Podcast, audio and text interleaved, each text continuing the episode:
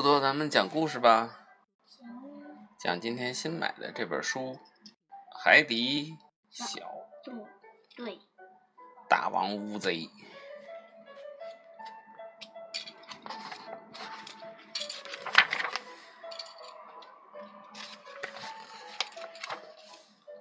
你还记得《海底小纵队》里的这些人物吗？巴克队长，巴克队长，巴克是一只北极熊，它是读解地图和图表的专家，探索未知海域和发现未知海洋生物是它保持旺盛精力的法宝。他勇敢、沉着、冷静，是海底小纵队引以为傲、值得信赖的队长。他的果敢决定决策激励着他的我不果敢。想听这个。呱唧皮医生，小灵通，大西西，突突突，小萝卜，这个张教授，张教授，张教授，张教授，张教授，教授，教，嘿，嘿，哎，这里有仨故事啊，咱们今天讲哪个呢？全讲。全讲这太长了，讲不完，这讲半半个钟头呢，得太长了。是讲海底小纵队与大王乌贼，还是与白鲸，还是与装饰蟹？与白鲸、僵尸蟹，我只能讲一个，讲两个，讲一个，讲两个，两个太长了。两个哪长啊？还不如给他全讲了呢，全讲。那咱们讲那个，先讲与与这个白鲸吧，好吗？比白鲸还挺好听。嗯，好的，今天讲海底小纵队与白鲸。章鱼堡基地总部，巴克队长和呱唧呼叫谢灵通和达西西，想看看那边的进展怎么样了。哎，进展有些慢啊，队长。北极的冰块太厚了，我们的超声破冰仪要切很久。谢灵通回复道。快好了，就差一点儿。好啦，达西西完成了破冰工作。谢灵通赶紧把这个消息告诉了巴克队长，还说：“我们现在要采集一些冰块样本，最好动作快点儿，那个洞很快就会重新冻上。”巴克队长交代道。达西西马上回复：“好的，遵命，队长。”通话结束后。耳边突然响起一阵音乐声，呱唧问道：“哪来的音乐啊，队长？”我不确定，呱唧，我们去调查一下吧。巴克队长说完，就带着呱唧前去查看。此时，皮医生正在专心地敲着木琴，声音十分悦耳，很好听。是不是皮医生在奏乐？嗯，一旁的植物鱼听了，忍不住舞动起来，气氛十分欢快。皮医生，木琴演奏的真好听啊！呱唧说道。他和巴克队长已经循着这个声音找了过来。皮医生也高兴地说道：“谢谢夸奖。”突然，显示屏上出现了谢灵通的图像。我是谢灵通，呼叫章鱼宝，章鱼宝，请回答，章鱼宝，请回答。巴克队长马上回应道：“这里是巴克队长。”一切都还好吗？原来啊，谢灵通和达西西发现了一些情况。达西西传了一段一段视频给队长看。谢灵通介绍说那是白鲸。巴克队长看到视频中的白鲸在洞口附近游来游去，说道：“嗯，我看到了，但他们在干什么呢？”呃，像是被冰块困住了。他们本应该在开阔的水域。谢灵通有些担心的说道：“我们想帮助这些白鲸，可是不知道他们会不会接受我们的帮助。”谢灵通和达西西还是决定去试一试。他们进入了水里，白鲸一见他俩，就立刻向远处游去。“哎，等等，别走！我们是海底小纵队，我们也许能帮助你们的。”谢灵通喊道：“我们要呼吸，我们要呼吸。说着，一头白鲸冲向了洞口的水面。原来，开阔的水域太远了，白鲸不能憋气游那么远，所以它们只能在洞的附近呼吸。可是，这个洞马上就要冻上了。谢灵通和达西西立刻将这一情况报告了巴克队长。巴克队长决定拯救白鲸。海底小纵队，各就各位。这时候有音乐吧？你来配个乐吧。当当当当，是吗？是什么音乐来着？我直接讲了。其他队员都来到了发射台。巴克队长对大家说：“队员们，我们的任务是带领白鲸回到没有冰面的开阔水域。一路上，我们必须要切开冰面，为它们领路，这样它们才能呼吸顺畅。”突突兔刚好有这种工具，它在蓝鲸艇上加装了破冰工具。巴克队长驾驶着蓝鲸艇出发了。到了目标水域之后，巴克队长启用了破冰工具。破冰工具是什么？就把把冰面切开，那个水面不是冻上了吗？这种工具在这个潜艇上，在这个舰艇上，他们可以把这冰切开，切开这个蓝鲸就能呼吸了，是吧？冰切不开呀！达西西担忧地说道。浮冰真的很厚，谢灵通也说道。在一旁看着的达西西和谢灵通十分担心。巴克队长没有放弃，他一而再、再而三地冲刺，加大力度，终于破开了冰面。待在基地总部的呱唧他们看到这一幕，开心极了，齐声说道：“太棒了！”接下来，巴克队长的破冰工作进行的非常的顺利，他一路向前，直达开阔水域。到开阔水域了，现在。就差为白鲸领路了，巴克队长说着，往白鲸的方向开去。看到白鲸后，巴克队长连忙喊道：“白鲸们，到这儿来！这条路会领你们去开阔的水域。”白鲸们却拒绝巴克队长的引导，他们喜欢现在的地方，挨着洞口呼吸，安全又宁静。还小鱼饼干，小鱼饼干啊，对呀。白鲸们一直待在原地不肯动。在基地总部，呱唧看到小萝卜的小鱼饼干，有了主意。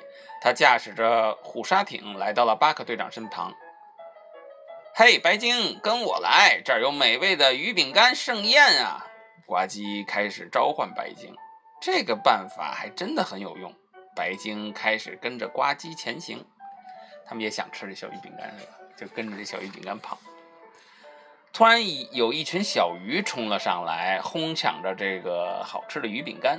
白鲸们立刻调转了方向。一只白鲸对其他白鲸说道：“好吵，好可怕呀！乖乖的待在洞边吧，安静又安全。”呱唧很不理解这些白鲸为什么不跟上来。谢灵通解释说。白鲸和所有鲸一样，很害怕陌生的噪音。巴克队长向张教授求求助。张教授，你有什么主意吗？张教授拿出了一张唱片，放进留声机里，说道：“这是一首古老的白鲸歌谣，白鲸们愿意跟随同类的声音。”巴克队长将蓝鲸艇的音响开到了最大。白鲸们果然开始跟着他走了，可是张教授不小心将唱片摔在了地上，打碎了，声音中断了。白鲸又调转了方向。他们发出的声音听起来像，像是皮医生的音乐。巴克队长突然想起来，他立刻通知皮医生。皮医生。我们需要你和你的木琴。皮医生听到这个，很快就赶到了。他开始奏响木琴，这个方法真管用。白鲸们又跟了上来，他们沿着巴克队长开辟的道路向前游去，一路上顺畅的呼吸。一只白鲸也开心地说道：“如果我们跟着美妙的音乐走下去，我们就不会再被困住了。”很快，在皮医生的带领下。白鲸们游到了开阔水域，谢谢你们，海底小纵队。我们一开始没有跟着你们，真对不起。我们见到陌生人确实有些害羞。”一只白鲸说道。皮医生也高兴地说：“没关系，现在我们就认识彼此啦。”白鲸们很喜欢皮医生的音乐，他们和海底小纵队一起演唱了这支曲子。演唱完完后，白鲸们依依不舍地和大家告别。海底小纵队也完成了这次任务，高兴地回到了章鱼堡。大王乌贼，嗯，大王这还有一首有一首小诗啊，写给白鲸的。这次我们要介绍的海底生物是白鲸。陌生噪音最讨厌，胆小害羞还腼腆。冰冻海洋任畅游，呼吸空气不可免。白鲸结队来游泳，又唱又叫，真好玩儿。好吧，今天的故大王乌贼明天再讲呗。大王乌贼就现在讲最后一个你就是小朋友，明天再再讲大王乌贼，啊不。见不散啊！我现在就讲大王乌贼，海底小纵队与大王乌贼。海底小纵队与大王乌贼。那我讲一句，你讲一句啊，行吗？嗯，不，你讲。厨房里面，张教授正带领着植物鱼们愉快地做着鱼饼干，搅拌、擀面、压模型。鱼饼干做好了，突然屏幕上出现了达西西的身影。他说道：“张教授，我们刚刚接到了巴克队长的电话。”哦，我马上过去。张教授回复道：“他为什么叫张教授？因为他是张好，章鱼，章鱼。很快，张教授就来到了基地总部。他听到巴克队长的声音：“教授，我们发现了几个水下洞穴。”突然，屏幕的中的巴克队长和呱唧晃动了几下。巴克队长说：“海底小纵队，我们被袭击了。”通话结束。似乎有什么东西控制着灯笼鱼艇，将它翻了过来大来。王乌贼。对，鱼艇又颠簸了几个回合。呱唧，坚持住，我们马上就出去了。巴克队长决定加喷速。墨就是就是就是张张教授啊，巴克队长这招果然奏效了，他们摆脱了对方的束缚，但突然他们的周围一片黑色，什么也看不见了。这是大王乌贼干的，对吧？过了一会儿，黑色又完全的消散。巴克队长驾驶着灯笼鱼艇返回了章鱼堡。突突兔注意到了艇身上的污渍，转头报告道：“队长，小艇上面全是黏糊糊的墨汁儿啊！这些痕迹是哪来的？”呱唧大声喊道：“一定是刚才那个怪兽留下的。”怪怪兽？皮医生有些害怕的问道。巴克队长连忙说：“我们还不知道那到底是不是怪兽。”队长，我以前见过这样的痕迹，那应该是我的表哥大王乌贼欧文。给你们看看我们家人的照片吧。张教授仔细的看了看小艇，说道：“张教授向大家介绍了他的亲戚蓝圈章鱼、小表弟萤火游、远房表哥大王乌贼。”啊，那是你的表哥？呱唧惊讶的问道。皮医生看了看，不禁感叹道：“哇，他可真大呀！”章鱼和乌贼是一家人，虽然我很小，它很大，但是我们有很多相似的地方。我们的触手上都有吸盘，能把东西牢牢地抓住。说着，张教授用吸盘抓起了一个胡萝卜，给大家做演示。哎，他是章鱼，对吧？他那表哥是乌贼，是吧？他们都是亲戚。长得很像，有很多相似的地方。张教授还推测了他的表哥抓住灯笼鱼的原因，也许啊，他受到了惊吓。我们还有一个共同点，那就是在受到惊吓的时候会喷射出墨汁儿。我们应该尽快的找到他，帮助他。巴克队长立刻决定带着呱唧和皮医生去寻找张教授的表哥大王乌贼。这次张教授也一起跟去了。正好植物鱼送来了鱼饼干，张教授高兴地带上了六篮鱼饼干出发了。这个大王乌贼肯定特别能吃，是不是？长那么大个，所以带了六篮儿。越长越大，越长越大。舱门开启后，巴克队长驾驶着灯笼鱼艇，带着大家出发了。为了尽快的赶到目的地，巴克队长准备加速。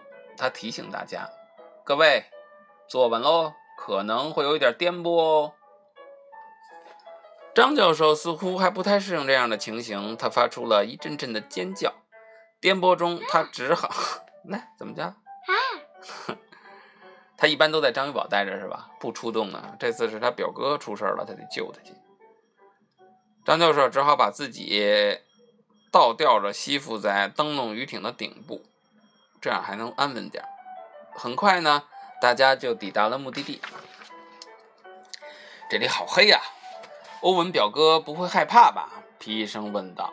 张教授从鱼艇的顶部下来，解释道：“没关系。”乌贼的眼睛是整个海里最大的，再黑它都都能看得见。那我们就慢慢的游过去吧。记住，呱唧，我们不能吓到它。哎，呱唧，呱唧呢？巴克队巴克队长的话还没说完，呱唧就已经独自的游了过去。巴克队长呢，只好继续安排工作。他和皮医生一人检查一个动物，张教授则守在灯笼鱼艇里。巴克队长和皮医生开始行动了。皮医生不断的鼓励自己：“这里只是有一点黑，没什么可怕的。我可真的不能害怕呀！”我想我找到他了，呱唧兴奋地说道。听到消息的张教授也很激动。可是当呱唧走近一看，哎，原来是魔鬼鱼。张教授只能继续等了。另一边，巴克队长留意到了一些动静。他拿手电筒照了照，说道：“队员们，我似乎已经看到了欧文表哥。”听到这里，张教授非常期待地拍了拍触手。巴克队长启动了海底探测器，扫描完成后，他才发现这只是一条鳗鱼。鳗鱼还挺慢，挺慢。连续几次都不是欧文表哥，张教授似乎有些失望。不过鱼饼干吸引了他的注意力，他他想。鱼饼干太香了，反正等着也是等着，不如吃点零食吧。突然，灯笼鱼艇晃了晃，张教授回头看到驾驶驾驶室外的触手，连忙跑到玻璃前看了看，大喊道：“哇，欧文表哥！原来是欧文表哥抓住了灯鱼灯笼鱼艇，大不大？”张教授。巴克队长、呱唧和皮医生看到这一幕，异口同声地喊道：“他们连忙向那边游了过去。”舱外的欧文表哥闻到了香味儿，好香啊！你要来点吗？张教授将鱼饼干递给了欧文表哥。鱼饼干，欧文表哥看到鱼饼干，两眼发亮。张教授端了一篮鱼饼干，游出了灯笼鱼艇。他将鱼饼干全都倒进了欧文表哥的嘴里。好大呀！全都一一口气能倒进去。享用完美味后，欧文表哥用触手将张教授……哎呦，太多触手了！对呀，圈到了自己身边，盯着他看了一会儿，惊喜的喊道：“章鱼表弟呀！”章鱼表弟就是张教授。张教授连忙问候道：“是我呀，欧文表哥，你还好吗？我真担心你啊！”“哦，我挺好的，就是太饿了，我都找了一天吃的了。”欧文表哥回答道：“听到这儿，巴克队长赶紧又拿来了一篮鱼饼干，递给他说：‘再吃点吧。’再吃点，好吃就多吃点。好吃你就多吃点啊？这是广告词儿吗？不是，是我跟小老师教，是跟老师学的。啊。欧文表哥愉快的吃起来，等没有，就讲两个。”等欧文表哥吃饱后，张教授就带他来到了章鱼堡，介绍道：“这就是章鱼堡，我的家。”哦，原来你是海底小纵队的一员呀！欧文表哥自豪地说道。显然，海底小纵队已经名声远扬了。这时候，达西西也过来了。我来给你们拍一张照片吧，教授。张教授和欧文表哥欣然地同意了。大王乌贼欧文用自己的触手拥抱着章鱼宝，张教授面带笑容的站在旁边儿。来，笑一个，说。茄子。达西西喊道：“这是达西西喊的，这是多多喊的。你也在那里面吗？你给他们照的相。”大家开心的一起喊道：“茄子。”达西西用相机记录了这温馨的一幕。有大王乌贼欧文、张教授、巴克队长、皮医生、兔兔兔、呱唧、谢灵通和植物鱼，还有狮爸爸，大家开心的聚在一起。这个故事给我们介绍的海底生物是大王乌贼。大王乌贼眼睛大，身强力壮，水里滑，不怕黑，但容易受惊吓，喷出墨汁儿，转眼消失啦。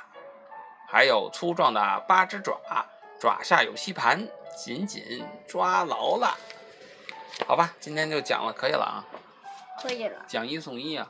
明明天咱们讲什么呀？你要预告一下吗？你说小朋友们，明天我先做个预告，明天我们要讲的故事就是《海底小纵队与装饰蟹》。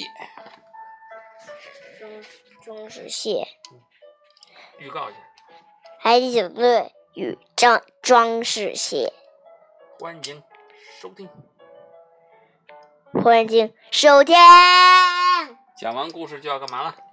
噼啪啦！我叫石粑粑。拜拜。拜拜，我叫石粑粑，对不起。对不起啊，你也很抱歉是吗？叫这么个有味道的名字。这么有味道。味道很有，你的名字很有味道。对呀。滴滴滴滴滴滴滴滴滴滴滴滴，十八八十八八，噼啪啪。